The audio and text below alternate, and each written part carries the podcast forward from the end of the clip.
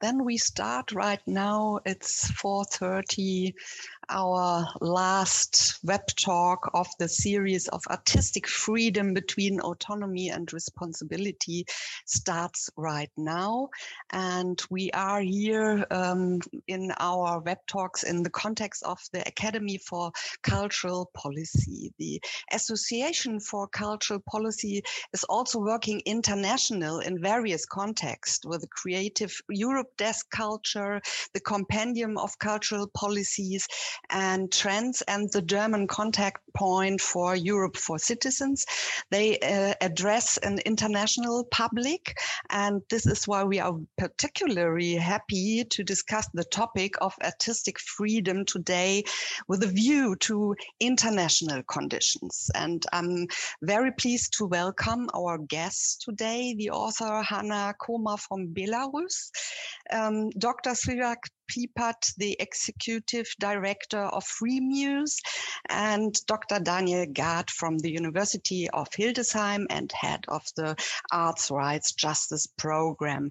Welcome to our panel today after uh, discussion, discussing the limits of artistic freedom, the principles of neutrality, and the terms of uh, like like cancel culture, we discussed the last web talk. Um, today, we will hear about the need to protect artists from censorship, persecution, and threats.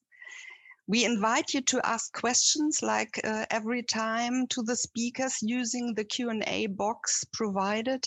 And before we start, we want to know from you in which area you are working and uh, also from where you are uh, connected to us today um, I start a little poll, and um, it would be also nice if you write uh, directly into the chat, maybe from which town or which country you are attending us, so that we can uh, get a little bit uh, in touch with you. You know, the webinar function is something um, special, and we can't see you today, but we have uh, a lot of very interesting input inputs and you can participate via the questions. So I wait just some more seconds. Let's see. We have um, a very great um, percentage of people choosing other. so this would be also nice uh, if you want to to share your um, your profession with us in the chat. Um, we have 29% um, uh, of the attendees are uh, doing cultural research. Maybe this is uh, due to the persons we invited to the panel. We have um, some from cultural policy and also from cultural institutions. So this is quite interesting. Maybe just press the little send button. Um, don't forget it um, so that we can count every um, input and I will close the poll. Thank you for giving us this little overview. And now I'm pleased uh, to move over to the first input, which today comes from Dr. Srirak Plipat. He is the executive director of FreeMuse, an independent non-governmental organization that advocates for freedom of artistic expression and cultural diversity. And uh, Dr. Srirak Plipat studied fine arts and music and holds a PhD in public and international affairs from the University of Pittsburgh. He was director of Amnesty International London and executive executive director of Amnesty International Thailand and has previously worked as a producer and writer for documentary films. As executive director of FreeMuse, Srirak devises a comprehensive approach to defend artistic freedom and cultural expression through research, advocacy, and policy influencing, working with local and international partners. And he will now present us the latest Freemuse report and contextualize uh, the results for our discussion. Thank you, Srirak, and um, the stage is yours. Um, and greeting everyone, uh, all the participants. It's a pleasure for me to be here and share some of the, the views and research work that we have done so far. Um, let me start by introducing Freemuse, the organization that I'm going to present the report, uh, the State of Artistic Freedom uh, 2021. Uh, Freemuse is an, an organization uh, that focus on artistic freedom uh, we monitor uh, violation of artistic freedoms. To put in differently, we monitor censorship worldwide in about 90 countries every year. And then based on this monitoring of censorship and other forms of restrictions of artistic freedom, we publish an annual report so that the world could see what happened in terms of censorship, uh, prosecution of, of artists uh, in various forms, and as well as other violations of human rights of those working in the arts and culture fields in particular. So that's what we do. Um, last year, certainly 2020, it was a very tough year for many, um, given the COVID situation as well as the uh, other uh, restriction, other development that happened along the line of uh, in terms of racial issues that uh, emerging from last year. And we saw quite uh, very daunting pictures um, last year when many of us believed that because of uh, the closure of performances, concert, theater, and many of the art performance due to restriction of the pandemic, uh, situation of censorship and uh, other restriction of artistic freedom should be going down because things are quiet down. Um, our research found the opposite. It was a, a record high restrictions of artistic freedom since we started to document uh, uh, artistic freedom in the State of Artistic Freedom report. And there's a few factors that contribute to this. So let me start by giving a bit of a broader context. Uh, live now in a, in a political economy context where the old forces, traditions that use censorship to silence oppositional voice continue um, without a limitation or minimizing, while at the same time we have new forces that use censorship and other forms of silencing uh, others, whether that's the growth of nationalism. We found, for example, many think tanks and uh, research have shown an increasing number of um, uh, political parties that gain seats in the parliament in Europe, for example, in 14 countries, where more right-wing parties gaining seats in the parliament, or other research that shows political party that take power has that policy shifting toward the right, both economically and socially. And that's also indicates uh, limitation of uh, standing for human rights and democracy overall. And in emerging countries, we see a con- continuation between religious body and conservative and right wing groups, such as religious nationalism in India and in Brazil. That was a two prime example of this emerging of the forces that make situation of censorship worse than a past decade or so, if you're looking at in terms of contribution. But now let's have a look at the empirical documents um, what the figures and numbers shows. Last year, we document 978 cases from 89 countries. Um, the total figures would probably be much higher, but these are the number that we managed to verify, giving us a lot of information unclear. Uh, so the number might be uh, rather small in compared to what happening around the world in practice. But this number is enough for us to identify potential threats and risks, and also uh, general trends that we've seen. So, for example, we see an increasing level. The number of artists killed almost double last year, changing from 9 to 17 in 2020. Number of artists being imprisoned increased by 15% in 2020 compared to the previous year. and that's the move from 71 to 82 artists. Prosecution grows four or five times actually. Um, that's uh, 23 going up to 107. And we've seen 133.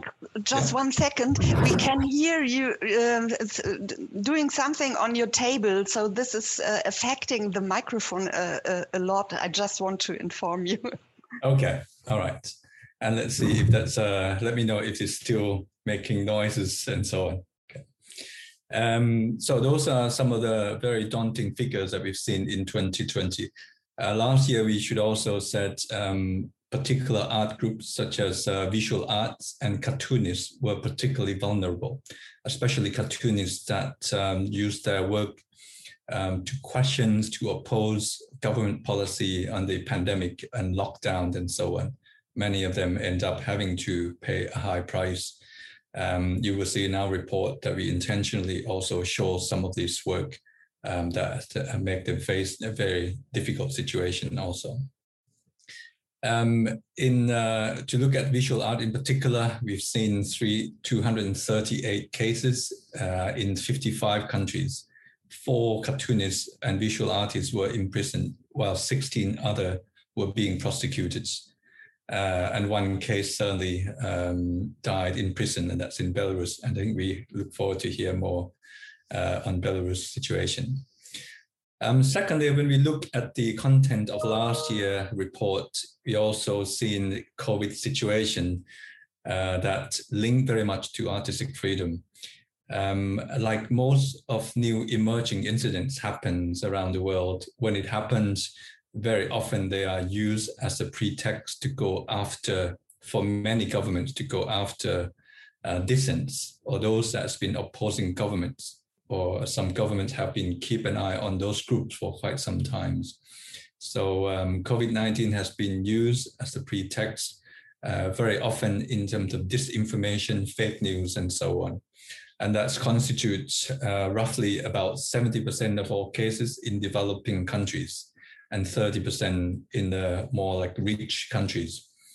We documented 65 artists were um, receive some form of punishment, punishment related to criticizing or questioning government's lockdown uh, related to COVID-19.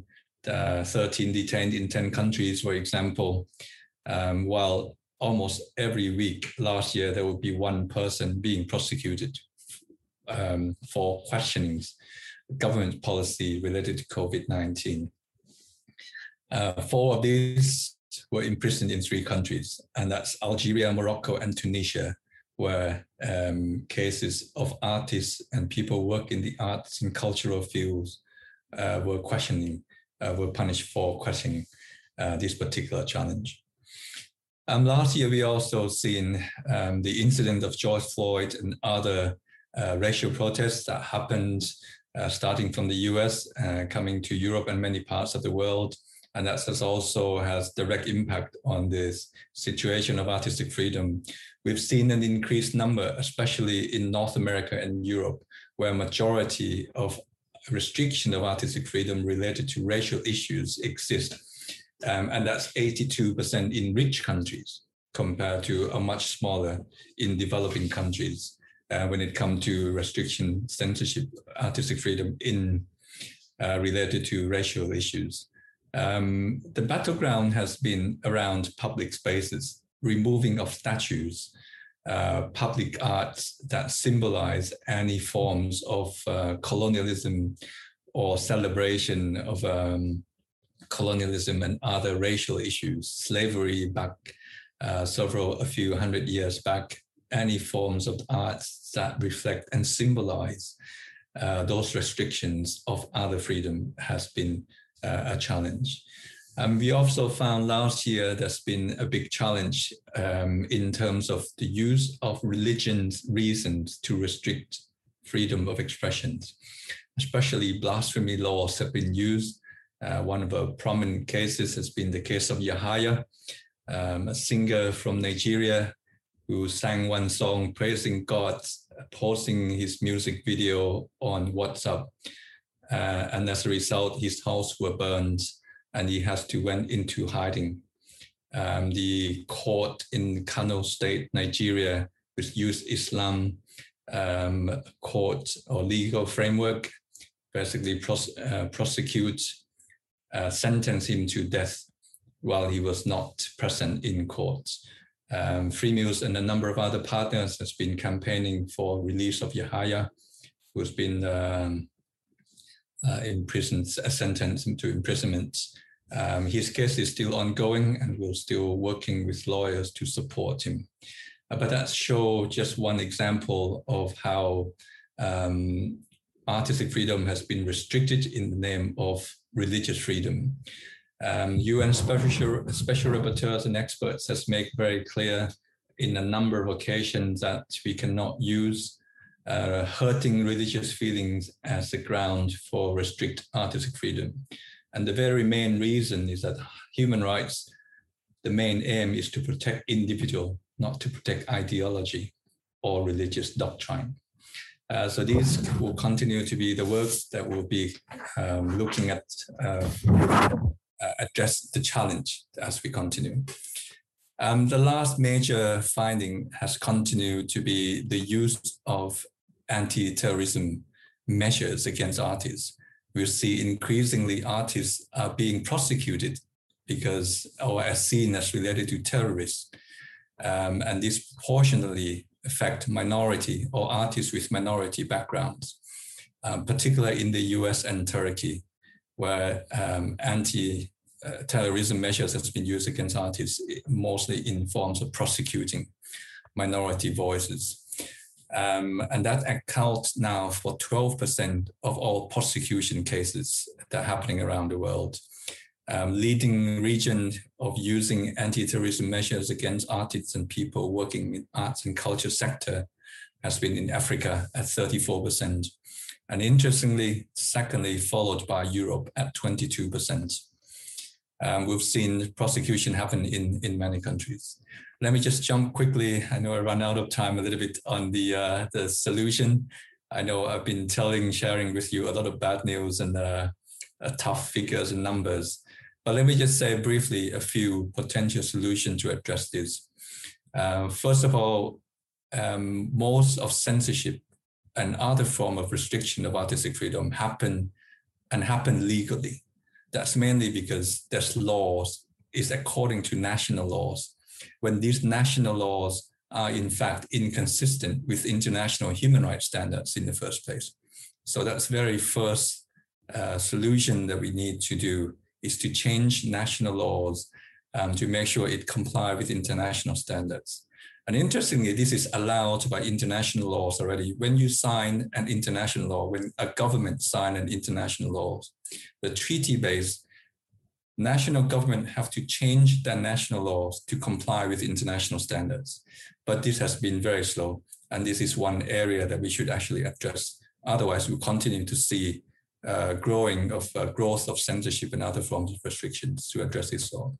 And then secondly, briefly, the importance of civil society and networking, that uh, we cannot rely on others or wait for situation to improve. We need to take action. We need to take turn this into campaign advocates, make our voice heard. It's very important for arts and culture sector to really come together uh, and really push the envelope also, create space um, and not just listen to you, not only shrinking space for civil society, it's become shrinking space of arts and culture. Uh, people work in this sector. And I think it's very high time to really push this back through diplomatic, through public campaigns and other forms of engagement. But I look forward to engage more on how we can actually address some of these challenges. Thank you.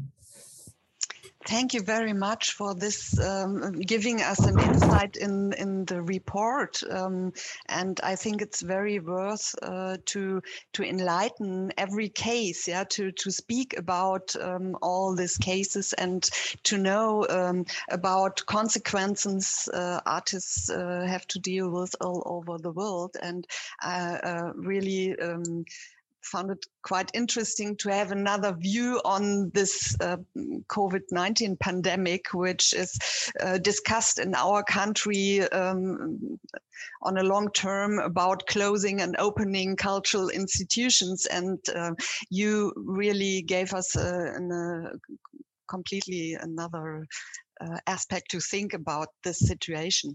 Um, at the moment, I don't see um, any questions from the participants here, but we got some questions uh, which were sent us uh, in advance.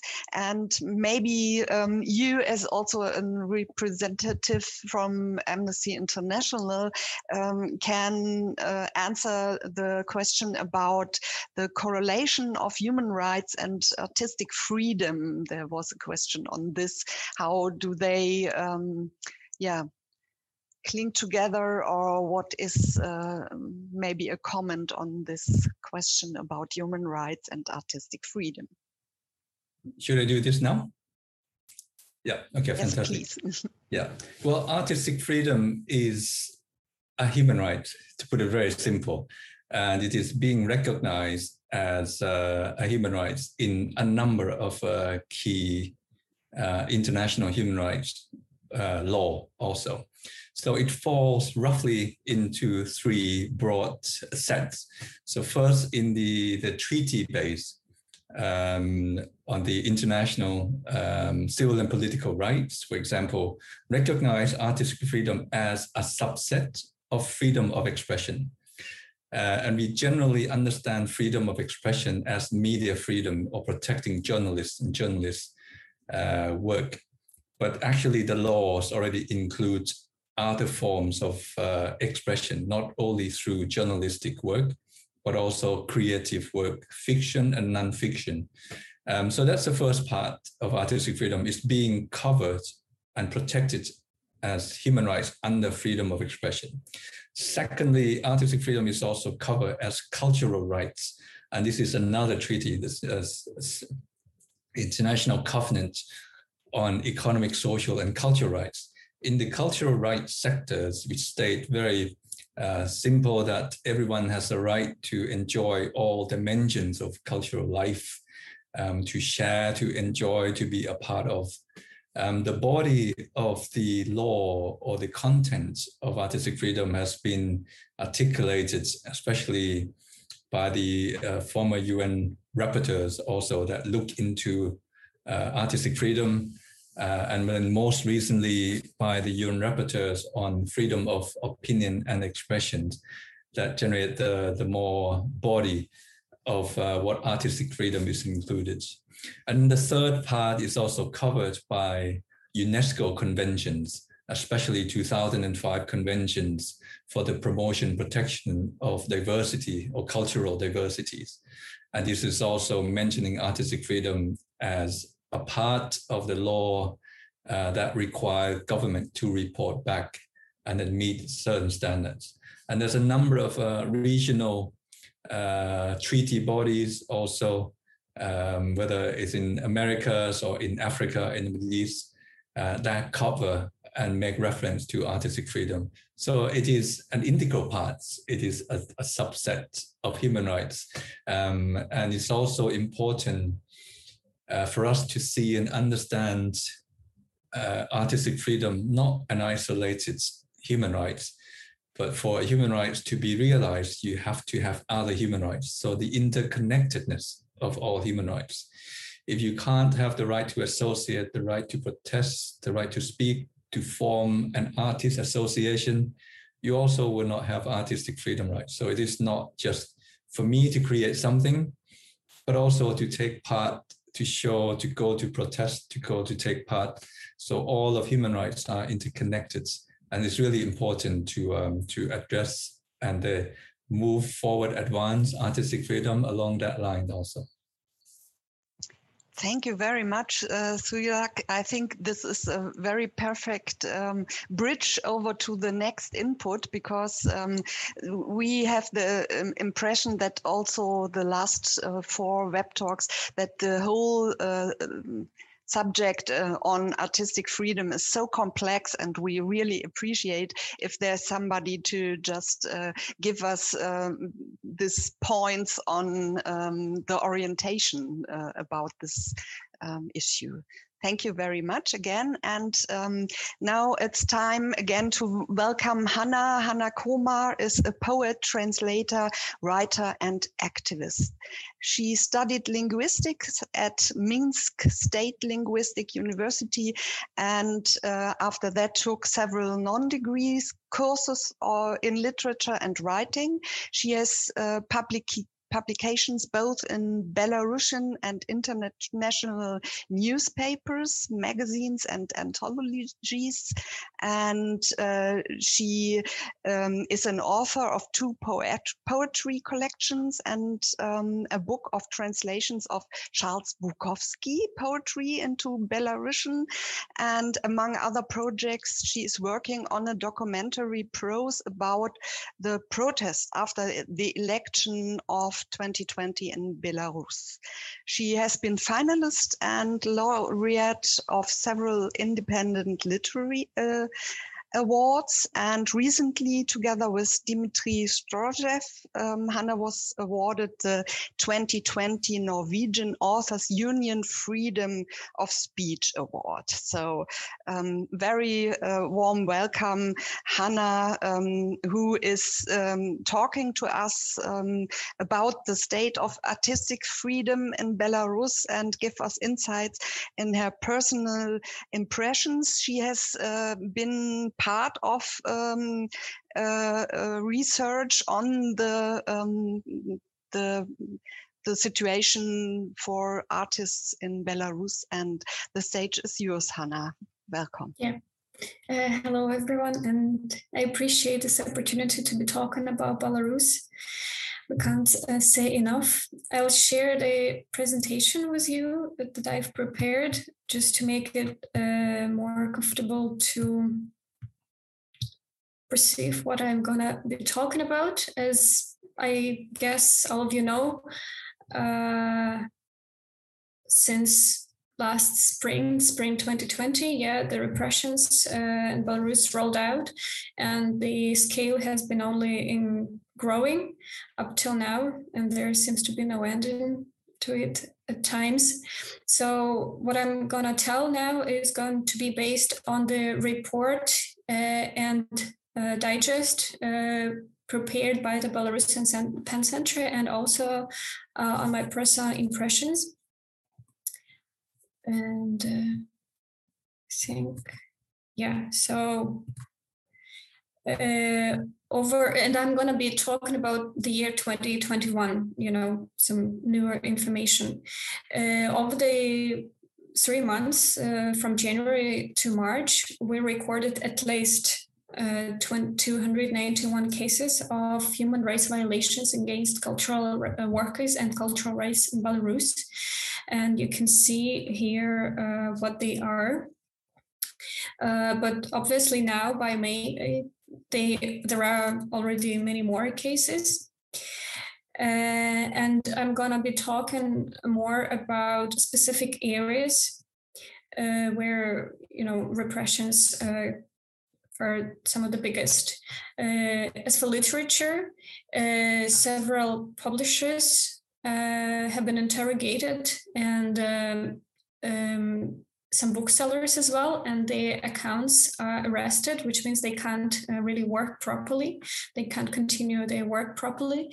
Some books, uh, at least two books for now, uh, were recognized as extremists, and even a trial was taken for a and a journalist bring in one of the books into Belarus. Uh, fortunately, uh, he was pleaded not guilty. And uh, there is also limited access to books in prisons. Uh, for example, for administrative arrests, people are only allowed to read 30 minutes a day at a particular time, which you can't, which you often can't figure out because watches are not allowed to have in prison. So you don't even know when that time when you can order to have a book uh, in the cell. Uh, then our spaces have been facing a lot of pressure both in 2020 and now in 2021. Uh, there are inspections, they come and close their spaces in various cities around Belarus, not just Minsk. And it's also connected with some festivals which can't be run because the spaces are closed. And uh, in some cases, uh, as for example, with that um, um, festival exhibition uh, about dedicated to the medical workers in Belarus. Uh, even the organizers were detained. Then symbols. Yeah i think you all know that white red white colors uh, are have become very symbolic uh, during the protest and uh, they're persecuted and people are persecuted for for any any use of those colors and uh, uh, they're considered as picketing uh, and um, or now they're claimed as uh, propaganda of Nazism, and people are punished with fines and administrative arrest. It can be arrested for socks, uh, for a hat, uh, for a ribbon, for a flag, even if it's not yours. Any of that. Uh, there has been also a new way uh, the regime has been manipulating with uh, our historical memory, and they've been using this term rehabilitation of Nazism very, very often now uh, to also uh, uh, persecute uh, people and organizations. Uh, for example, uh, they've opened criminal cases against the Union of Poles and Belarus. Um, and uh, uh, some organizers and work co-workers are actually now under arrest. And uh, uh an artist, Ales Pushkin, he was uh, also detained uh, for his painting, basically. Also, people keep being dismissed for expressing dissent and criticism of the regime uh, these they are musicians, write, uh, writers, artists, uh, etc. And there are blacklists of musicians and artists, which means that they can't perform and can't uh, yeah can't perform in Belarus. They are just not allowed. Um, but also, it's not all only dark. You know, there is still a lot of work going on. For example, like as I mentioned, the Belarusian Pen Center obviously has been doing a huge work. Also, there is Belarusian Culture Solidarity Foundation, which was founded in connection with the protest and the repressions and they do a lot. Like they organize concerts to support artists and their projects. They uh, also arrange fundraising campaigns to implement artistic projects. They provide legal and psychological support. And there is also a group within that foundation who work on the cultural policies which we hope are you know to have ready once the regime collapses and we have change of the government and the fair election etc so we already have like this drafted cultural policies for for new belarus so to say.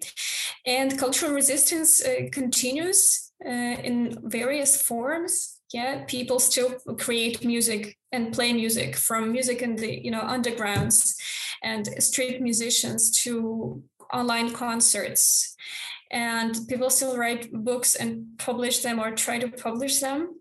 And uh, there are plays and performances which are shown mostly again online or also underground. So a lot of art actually moved underground you know it's like this partisan art. Yes and uh, people paint a lot they design things etc etc uh, there is also a lot of art uh, created by actual people who are now in prisons. And that helps both them. And they send this art to us with letters. Some letters, some reach us, some never don't, unfortunately. But people write books, you know, prose and poetry. A lot of people who've never done that before started, you know, writing poetry or prose and memoirs. And they draw draw a lot. This is just two small examples, but obviously there are tons of those and uh, general population has become and probably has always been very creative and continues to be so. Um, I, I, just chose this picked these two examples uh, women with red white red white uh, umbrellas. They've become legendary and uh, you know um, this is like an intervention because it's dangerous to show up with that in those colors and with that those umbrellas you you actually get detained and people are get, get detained. Uh, but they still go out and that's you know like an act of performance a performative act. Or also just people in the various towns and neighborhoods um, uh, write letters and you know create also uh, some supportive art although they are not professional artists and also there is a huge international solidarity um, uh, so first of all also like people who had to flee belarus they, they keep working outside belarus and uh, creating and collaborating uh, and also so what uh, but also thanks to other artists and, and cultural you know organizations and persons around the world uh, shows are staged about the events in belarus uh, there are jobs provided for the repressed uh, art workers. Uh, our films or films about belarus are shown at the festivals. There are exhibitions held and many many like there have been really a lot of them. Um, there are literary translations and publications made and artists for residences for artists and writers provides provided, etc., etc. And that is extremely important. That really uh, helps us keep going. And so, yeah, that is very in, brief what's been going on. I like that quote by Roosevelt. I uh, paraphrased it a little bit. So we do what we can with what we have where we are.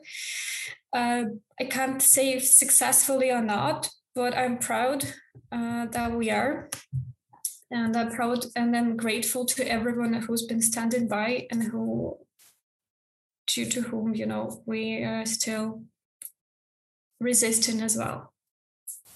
Thank you.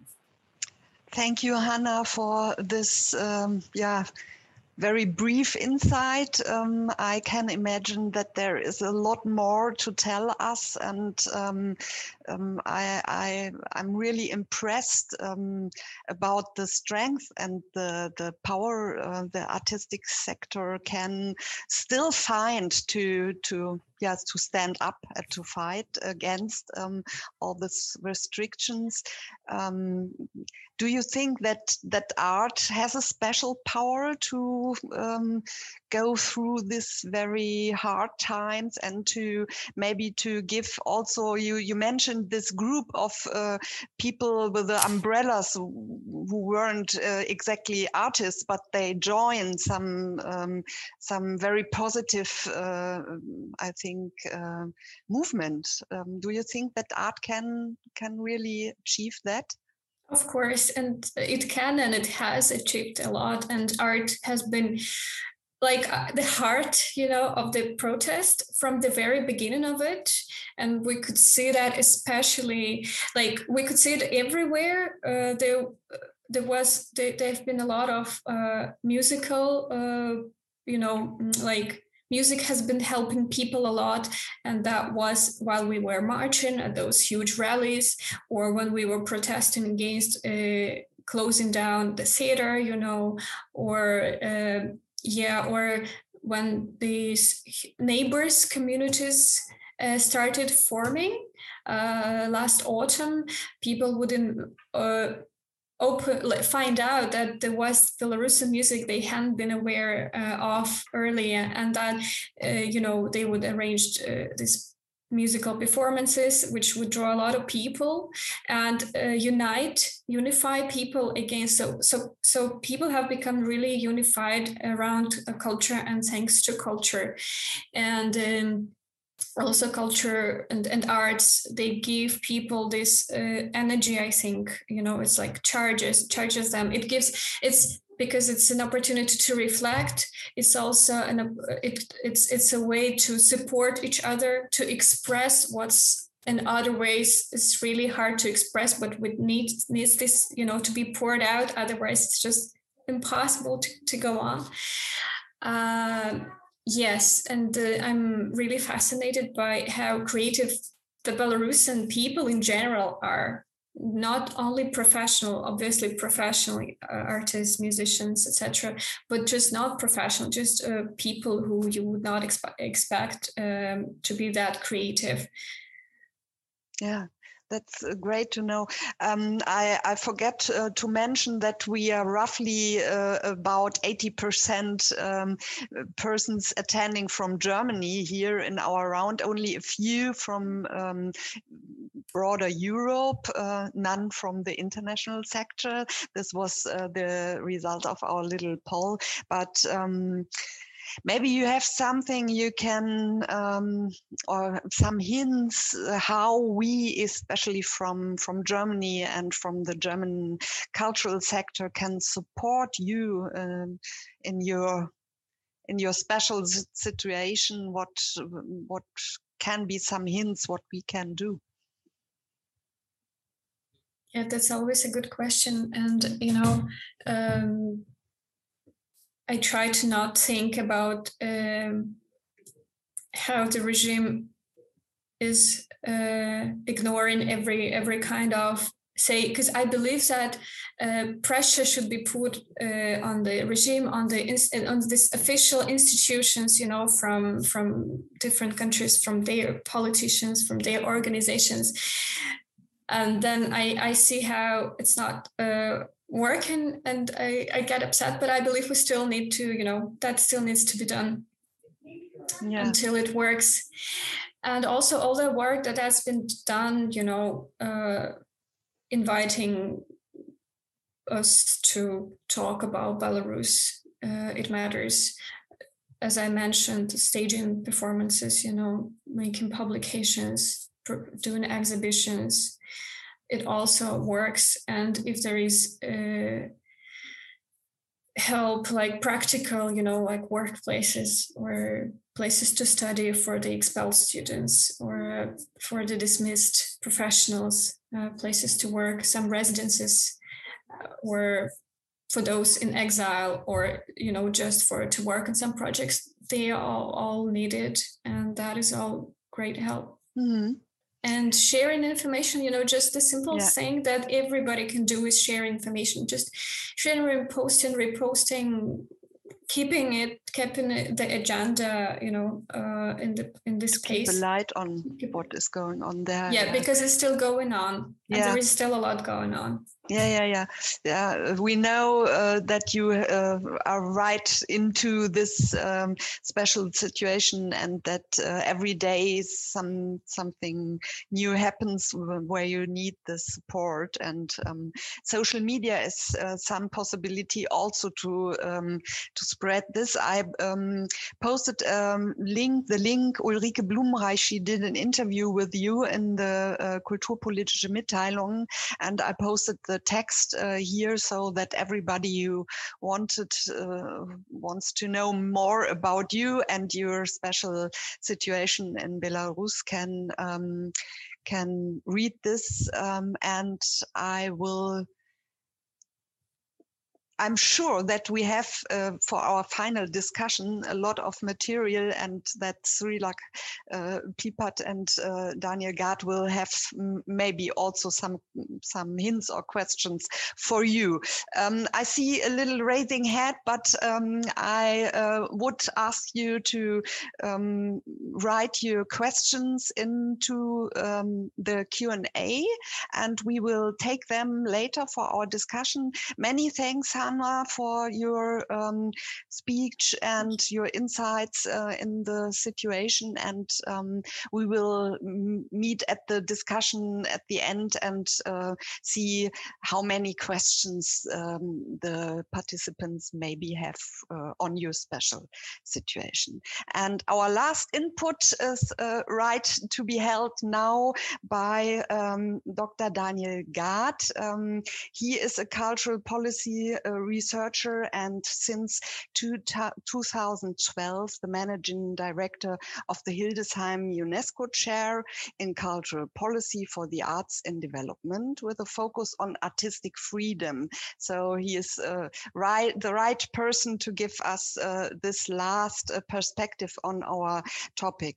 Daniel is networking in the arts sector and focuses on the transformative power of the arts. And um, he worked as an advisor for the German Development Service, the German UNESCO Commission, and the Goethe Institute, and uh, um, far more uh, institutions. Um, and he will now uh, give us some insights also into the arts rights justice program and the stage is yours yeah thank you very much thank you for inviting me to this roundtable such an important um, field and um, so very needed to exchange and ongoingly talk about what are the right approaches um, to improve the uh, the very many manifold situations around the globe.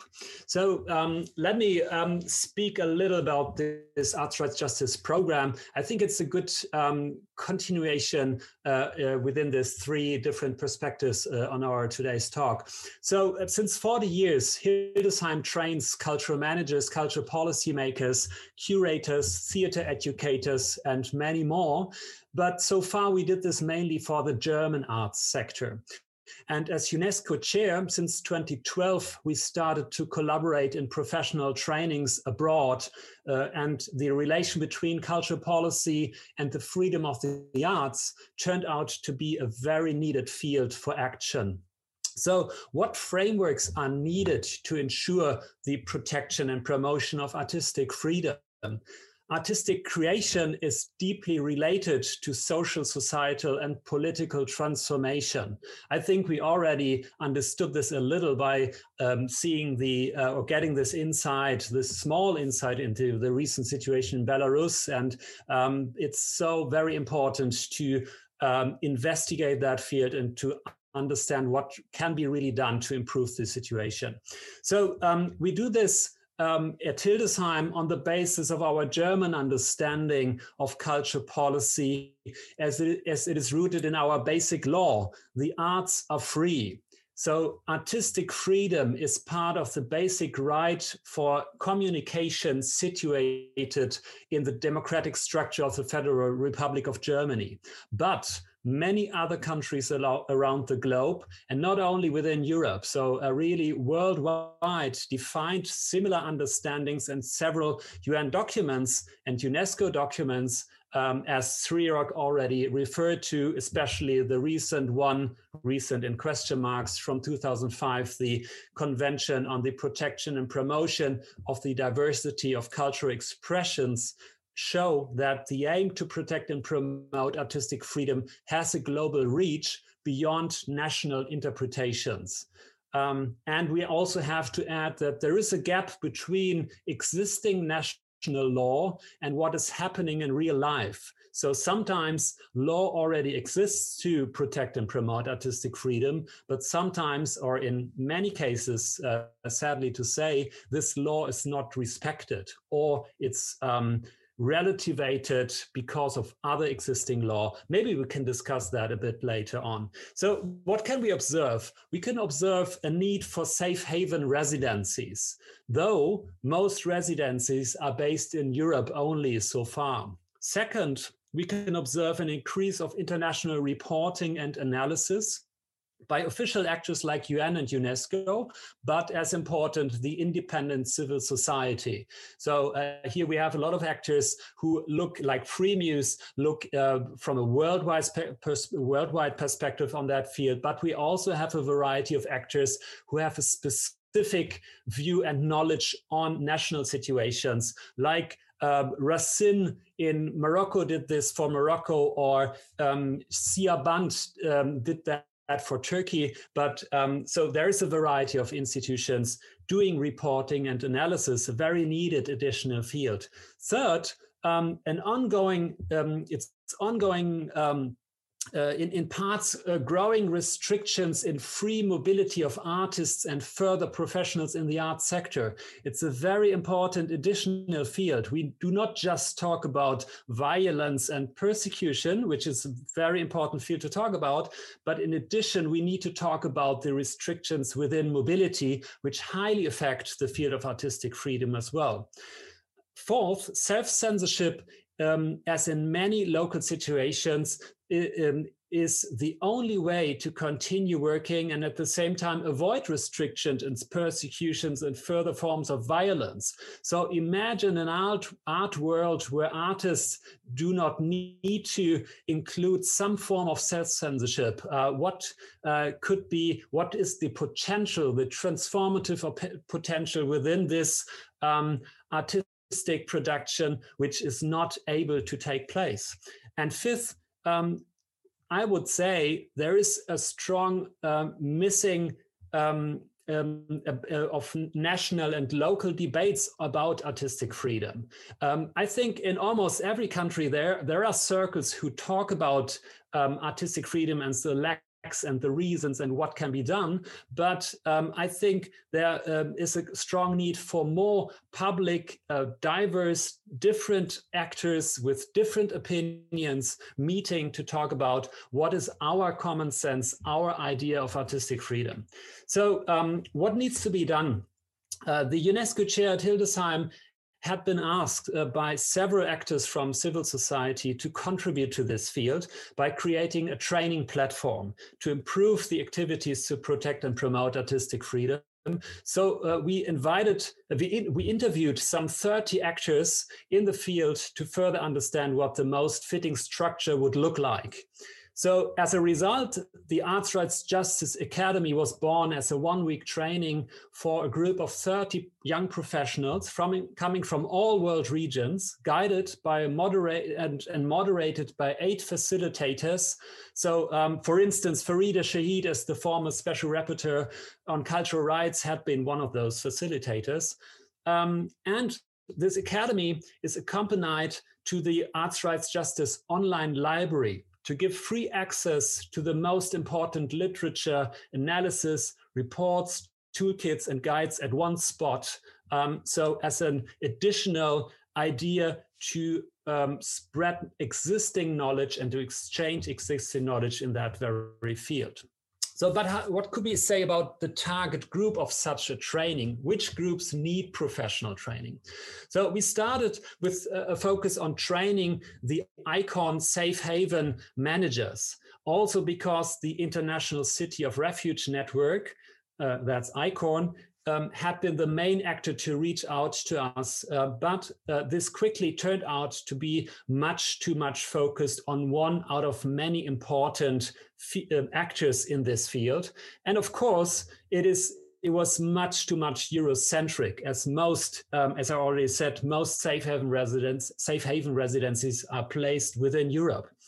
So, but still, uh, the first out of four target groups we identified are the cultural managers or other professionals from the arts sector, um, um, because um, a safe haven program is more than just an artist residency. There are similarities, there are equal parts, but uh, there is much more uh, to be understood and to do if you the deal with an artist who had to escape from his former her former region uh, who is confronted with different forms trauma and other um, serious um, issues uh, not knowing about the future how to go on uh, working as an artist um, um and all the many um, um, related area to this.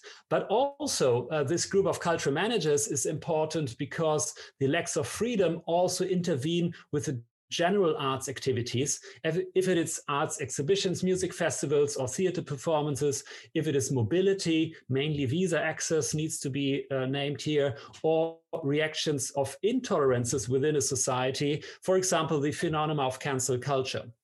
So besides the cultural managers, we focused at three other uh, target groups. So the artists themselves, as well as some artists, are very interested in contributing to a better infrastructure for the arts, artistic production, and arts education or mediation. Um, but also the aim of many artists to fuel societal debate. Um, so uh, we there was a discussion: should we include or exclude the artists and we clearly said yes they need to be part of this group of 30 people um, to be uh, trained in, in a one week training third group are the lawyers um, lawyers who work in the field of human rights freedom of opinion freedom of speech or uh, in the arts in specific um, why that um, because um, it is about how to protect and promote artists and cultural workers from a legal perspective. And parallel to this, uh, it is also sadly to be said um, how to ensure the safety of the lawyers, because this is an additional phenomenon we can observe uh, that it's not only about the first stage of actors who are persecuted uh, and, and threatened and so on. It's also about the people around uh, that first first stage of people. And fourth, um, it's the wider group of human rights defenders um, is because especially in situ situations of conflict, conflict, we can observe that more artists are focusing within their artistic production on political and social ills. And at the same time, we saw this also with the case uh, example of Belarus. Um, more and more human rights activists use creative and artistic methods to distribute their message. So um, is, this is a very important field. Probably there are further ones, but uh, one thing I think is very important to make clear, we need to look at this um, field of artistic freedom from a very interdisciplinary approach. If we restrict it to one smaller area, it does not work out. Um, in addition to what Srirak explained to us about the definition of human rights or the re relation of artistic freedom and human rights. So collaboration seems to be an important approach to improve the situation.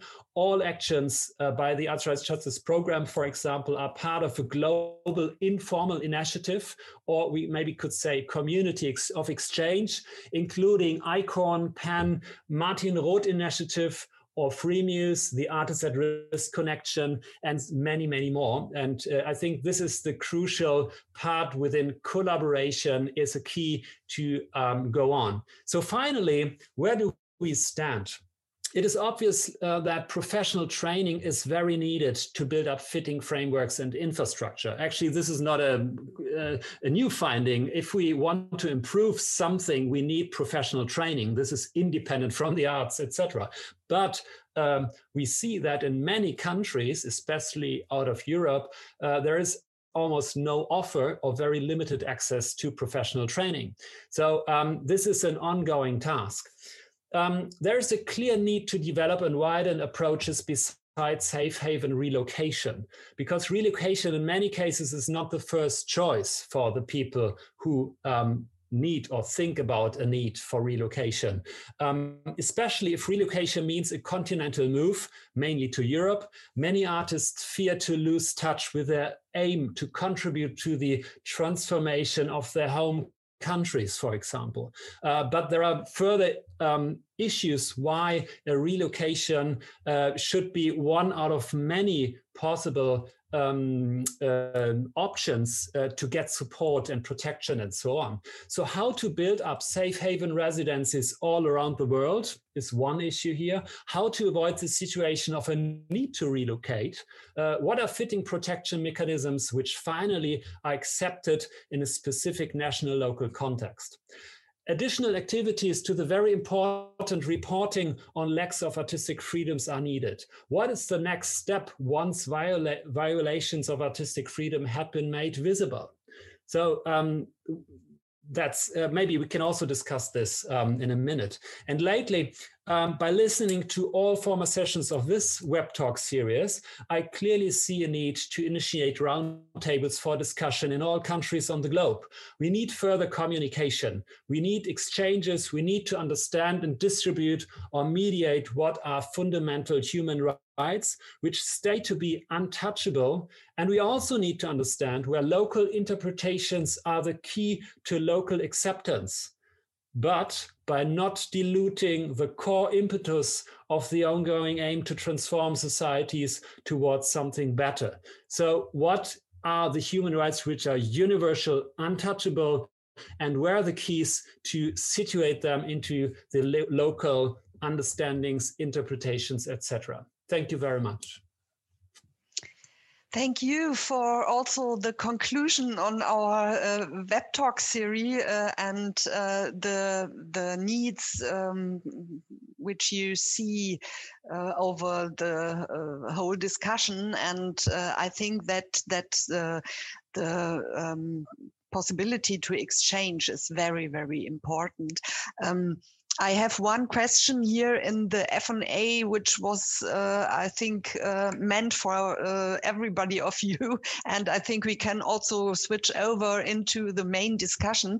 Um, Birgit Ellinghaus, she, she asks um, herself and you if, uh, uh, if there is an experience um, about the shrinking artistic freedom of, of uh, expression related to the closed borders and the absence of tourism tourism, absence of artistical uh, cultural exchange projects. You you mentioned the the uh, the importance of collaboration and um, limited presence of international uh, exchange and media.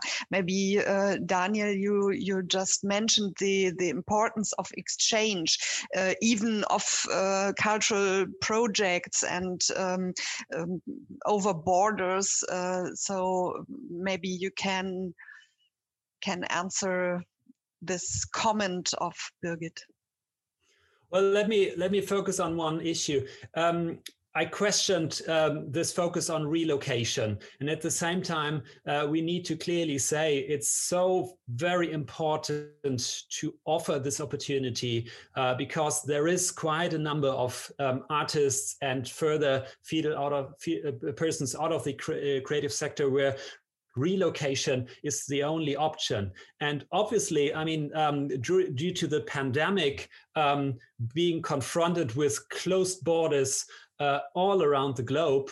Um, and further restrictions. This is, um, um, yeah, it's it's uh, it's it's um, what you you see. I I don't know the words because I think a lot of uh, a lot of especially european actors who had been who are active in this field they were just not able um, to to do what uh, to work in the structures which they designed and at the same time you cannot just right away create um, local structures which in a way offer a same opportunity to protect to shelter people who need protection um, so um, and uh, in, in addition to that, what I think Srirak already talked about it. Um, we, we see that due to the pandemic, uh, and peril uh, um, also uh, due to this uh, ongoing phenomenon and discussion about terrorism, we see that um, artistic freedom um, is even more uh, an issue for for the creative sector. And um, uh, it's uh, probably because it's quite an easy way for power structures for local governments for other uh, people who want to, uh, to, who fight for their own uh, ideas um, to just quickly use this um, situation. Um, so um, um, I just see that um, the existing infrastructures to protect and promote uh, they are not stable enough. They they are not uh, fitting enough into uh, the the manifold situations we have, and so there is a clear task for all the actors to to uh, additionally think about it. Maybe let me add one last thing. Um, I am a member of the um, um, um, consulting committee to the Martin Roth initiative. So that uh, the, the program, quite new program of the IFA and Goethe Institute, in addition to ICORN. And um, they uh, started to not just um, um, create relocation spaces within Germany, they also, uh, from the beginning on, thought there is a clear need to think of what could be solutions um, within the regions.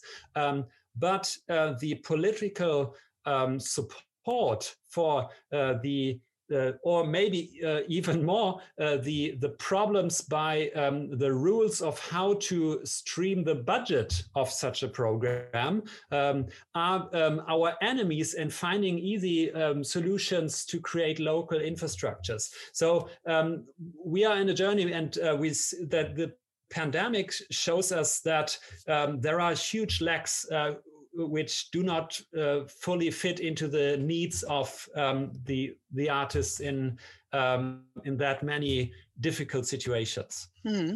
Um, I want to ask Srirak, uh, you were mentioned in uh, this uh, issue, Daniel just mentioned, um, he, he talked about uh, safe havens and he uh, also um, points out uh, how important this secure places are. Also, Hannah, she, she talk, taught us that it's important to invite artists to speak and to, to go into specific programs. Do you have any program or do you see also via your monitoring that this has an impact if there are um, a lot of such programs or invitations? Thank you very much for, for the questions. Um, I absolutely agree with Daniel. I think the uh, the residency programs, uh, which has now gaining momentums and uh, have enjoyed a, a, good level of resources. I mean, comparatively to other areas of work, um, it's very relevant, it's valid, and very needed, and should be continued. Um, but at the same time, I think we're increasing the needs to connect the dots also, because in most cases, when artists are being relocated from where they forced to leave the country in the first place, if they come and stay in Europe for three months up to two years, the difficulties will be when they go back, and also whether European governments are willing you know, to put up a visa as a refugee after the end of two years, which empirically um, is not for everybody. And there are some uh, artists, some of them that I interviewed for our reports, uh, have to be in hiding in a number of uh, European cities after the residency program is finished. They did not get visa from European government and they could not go back home because they already give interviews to the Western media. So they basically put in a, a difficult situation. Um, so there's some questions about the model. And I think one solution to this is to connect the dots um, because there's organization like Freemuse and Pens and others that have done research and advocacy work um, we're also looking at, you know, when someone is, is injured, you provide first aid. Yes, that's accessory. But at the same time, we need to address root causes, why those artists left the country in the first place. And if laws and policies and system hasn't changed, and we acknowledge that there are some other countries where dictators or authoritarian regimes has been ongoing for decades. Uh, and obviously we know this change will take time but we can also take one baby step at a time, remove certain clauses of laws or having debate. Important one is also to connect with local NGOs, especially in the global south. And we can't do this by having international NGOs sitting in Europe. We just need to support local uh, NGOs, whether in Myanmar, they are struggling now in Thailand or you know any countries in Africa and, and those will be the part that we're looking at. So at Freemuse, we also develop a programs called Global Action Network. So we're trying to bring artists uh, and arts and culture organizations, uh, both at the national level, to come together and forms a national network. And, and also they could do a thematic network across, and we started with LGBTI artists from around the world, wherever the countries whichever the countries they are from, to come together and really push back all these restrictions around LGBTI expressions, LGBTI artists who basically face uh, serious prosecutions in, in many uh, countries. So those are some of the things that we recognize that individually we can also make a difference so that we don't feel victimized. We can also engage. Uh, we've been speaking with ICORN, for example, about the possibility of having artist, artists at risk being relocated to Europe to also start something to address root causes that make them left the country. You know, very basic things such as telling stories and also come together as a group to advocate for changes, whatever the, the advocacy target could be. So those are some of the initiatives that uh, we think we'll be looking at. Um, and most recently, Freemuse just started um, what we call a Small Changes Project uh, in three countries in the Middle East. And this is to invite um, people in arts and culture, artists and arts organizations uh, to come up with their ideas, to bring their creativities. Um, we put very simple, we put up in a public space. If you know how to change the world in six months and under 1,000 euros, write to us, uh, then we will see what we can do together and generate that creativity and use arts and culture to make a difference, even though that difference can be very small. Could be in their community, could be in their school or universities, whatever. Um, but that's how we, we believe in individual power that can use arts and culture for social changes also. Mm. So we'll be supporting roughly 15 projects in three countries and then bring these uh, participants together to exchange and engage with governments to open up their cultural policies, uh, advocate that the cultural policy should be human rights based cultural policy. And what does that mean to have a human rights based cultural policy?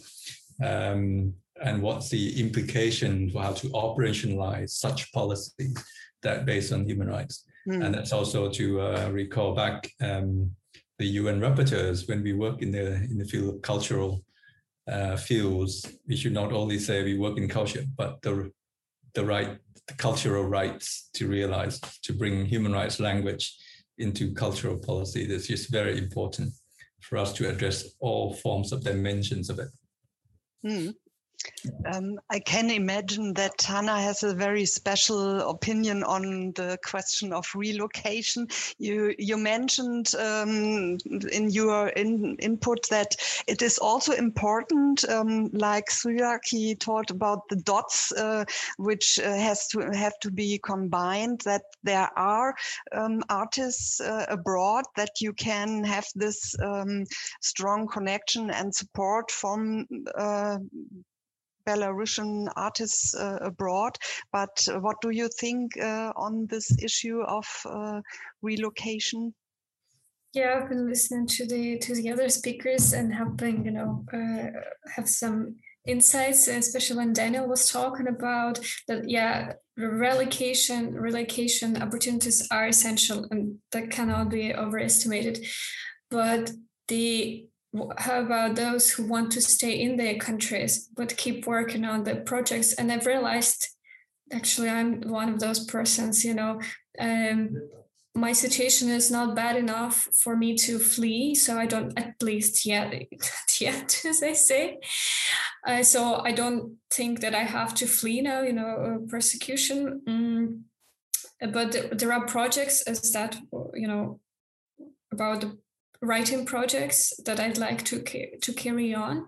But and I'm sure there are other people who have those you know projects in mind, but um, you lack resources, for example, for them, you know, uh, in some way, and that's something that has been on my mind uh, for a lot of for for a long time. I know that in developed countries and democracies this there are like culture councils uh, that provide funding for projects, you know, say have this idea of the project that I believe is essential for for the uh, for the society, right? Um, but uh, and and but to implement it, I need a lot of time and a lot of effort. So basically, I need to make it my job for from several months up to I don't know years, right? And so uh, then you apply with that project, and the cultural council say provides you the bursary, yeah. And sometimes I, I I feel like we're really in need of that kind of opportunities, but I can't obviously because I'm more you know of a writer than a politician, um, or yeah. So I know there is a need for that, but I it's very hard for me to know who, or to, to say how it can be done. Uh, but uh, also the, the situation with the Belarusian culture has become has been very interesting in terms that uh, previously to the protest and uh, the culture was quite closed in, yeah, and because of the fact that a lot of people had to immigrate, you know, uh, to they were either lost jobs or they had to flee the persecution, and they were thanks to the huge, really, really immense uh, international support of the creative community, of the cultural community, of the activist community. Uh, the people went out to different other countries and they were invited to participate in international projects and collaborations and to make their contribution, and that's how Uh, they build more connections and how Belarusian culture and art have become widely known, more widely known. And so later, and I hope soon, we all hope, we want to hope soon, they will be able to bring it back, you know, like they the people will come back to Belarus, but the connections will stay. And the network will stay. That is a very interesting and unexpected result of like the positive result of these horrible events uh, yeah so yeah what i'm trying to say is that yes relocation is important for some people for others it's um, it would be very important to have opportunities to work on the projects on the essential projects put inside uh, the countries. Mm. Um, I, I, saw Daniel raising his hand, and Srirak, you also wanted to to reply on the comment of Anna. Um, you have your microphone open. Maybe it's better to just uh, show me your hand because uh, then uh, the pictures uh, are not switching, dancing around. Yeah, Daniel. Yeah, I just wanted to add to to Hannah um, there is a relation. Change needs long breath. I think that's um, uh, that's the the formula for for the globe. Um, and every situation is different, uh, but um, if we look uh, into the the last months uh, um, about um, what has happening in Ukraine in Belarus and uh, but in Ukraine actually the same. Um, uh, if I look into um, my observations from Germany, you know this difficulty in uh, uh, the the uh, the the reality of a media agenda. You know, once things are on top of the agenda, then, for instance, uh, the German foreign minister or uh, the European Union they started to act. But once it's uh, uh, there is, you know, it's it's time is counting. After a, a couple of days, it's off of the agenda, and then this political level is also well. Sometimes it's ongoing. We just don't see it as citizens, but in many cases, the press pressure is is less. Uh, so what actually needs to be done to support the long breath, um, especially uh, for those who are within the country? Um, I think there is um, a clear relation also um, to um, the the the link between those who who relocated and who stay and in addition, uh, what could all the others, the Europeans, but also from other world regions? There was one uh, crucial finding at the Arts Rights Justice Academy that, um, you know, um, a young professional from Uganda had a great idea uh, to the um, problem of a, um, a, participant from India, for instance, you know. Uh, so connections you could not imagine, uh, they are happening once you have time, once you have gained time. And so um, I think we need further um, further support if it's financially, if it's other infrastructure to support the long breath. And then I think step by step, uh, we will be able to do something.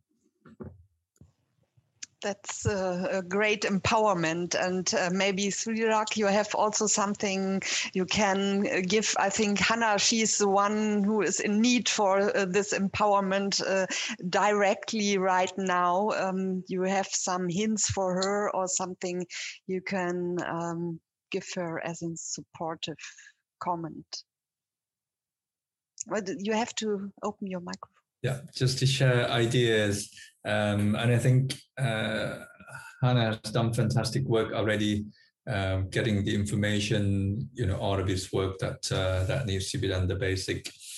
Um, I mean, it, it depends on the short and long term goals. Also, what Daniel mentioned, and then if you're looking for the long run, then building capacity, you know, getting resources for building institutions so that this would not be only ad hoc short-term work, um, then those could be you know something to really looking at building organization uh, development and capacity to continue to do the work and advocate for human rights of arts and culture sector in particular.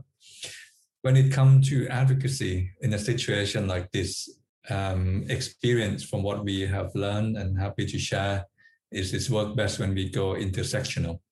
So um, that we don't only carrying the flag of artistic freedom is being violated, you know, in this country, but also to interact with other human rights issues. I mean, the, the reality, wherever the platform, most of the time, uh, artistic freedom tend to be seen as smaller issue or smaller human rights issues, even though we say, you know, in officially all human rights are equal, are all interrelated. But when it comes to competing for space, for media, limited space um, agenda, whether at the EU or elsewhere at the UN, um, you always have to go. This is also why when we advocate, we go with gender groups, then we bring women's rights and artistic freedom, um, whether it's an LGBT issue or anti-terrorism measures. We can't just say, um, look, artists are being uh, accused of being terrorists, and then we engage with uh, the groups of anti-terrorism and human rights as a, a working group. So we kind of um, bring artistic freedom issues into various of those issues rather than carrying an artistic freedom flag alone. So there's a, a variety of a long-term strategic approach that we might building institution, building capacity, building network, uh, and at the same time a bit more tactical when we want to raise profiles and other issues that might looking at short-term tactical approach of how to get this information to affect any policy change, uh, short-term and long-term. Um, I, but certainly, I think in the arts and culture, artistic freedom, most of us are still very small organization it basically consists of small organizations when you compare to other um, bigger human rights organization. You have Amnesty with thousands of staff members or Article 19 with 200, 300 plus staff members. But most of us in the artistic freedom fields are organization under 10 staff. And the importance of really connecting, uh, helping each other and makes our voice heard, I think that's very important. Um, there's avenues such as uh, what Freemuse and our partner Culture Action Europe trying to uh, convene is the, uh, the, um, the European Artistic Freedom Coalition that we invited about 30 organizations in Europe to come together. Um, every from every quarter to two quarters to actually looking at what's the common challenges and what we can take the message to the um, European Parliament as well as the European Commission. So those are some of the avenues that we also support uh, a bit of a loose network, um, but we, we share common challenges and purposes. Uh, and we engage through European Democracy Action and other uh, European recovery uh, for culture. So there's some um, very good breakthrough in terms of our advocacy also in the European context. So those are some of the um, opportunities that I think we should certainly continue. But uh, the main one is really keep it up, really keeping the good work and uh, never give up. I think it's really connect with others. Thank you. That sounds yeah. promising. Yes, and um, yeah, maybe you have one last comment, Hannah. We we uh, try to to send you all the power we maybe take away from this little round table. Um, you have uh, more people to, to, connect to your networking um, uh, activities. Um, and I think Daniel and Srirak will be there if you have any uh, questions. And and um, yeah, I, I think uh, Daniel, you you said one of the uh, most important sentences to, today that uh, we all should work for um, the one issue to make the world a better one. to transform it um, to yeah maybe this is uh, something which uh, is uh, a 360 degree view we need and to look in every direction. And um, i thank you very much for this uh, insight um, and i think all the participants uh, they really appreciated to um, know about what is going on and to know about programs and to know about little possibilities of solutions and to know for instance also about the way how to support. So I, I at the end i will um, give this uh, uh, appellation to all of you that uh, stay at the side of um, artists um, who need this support.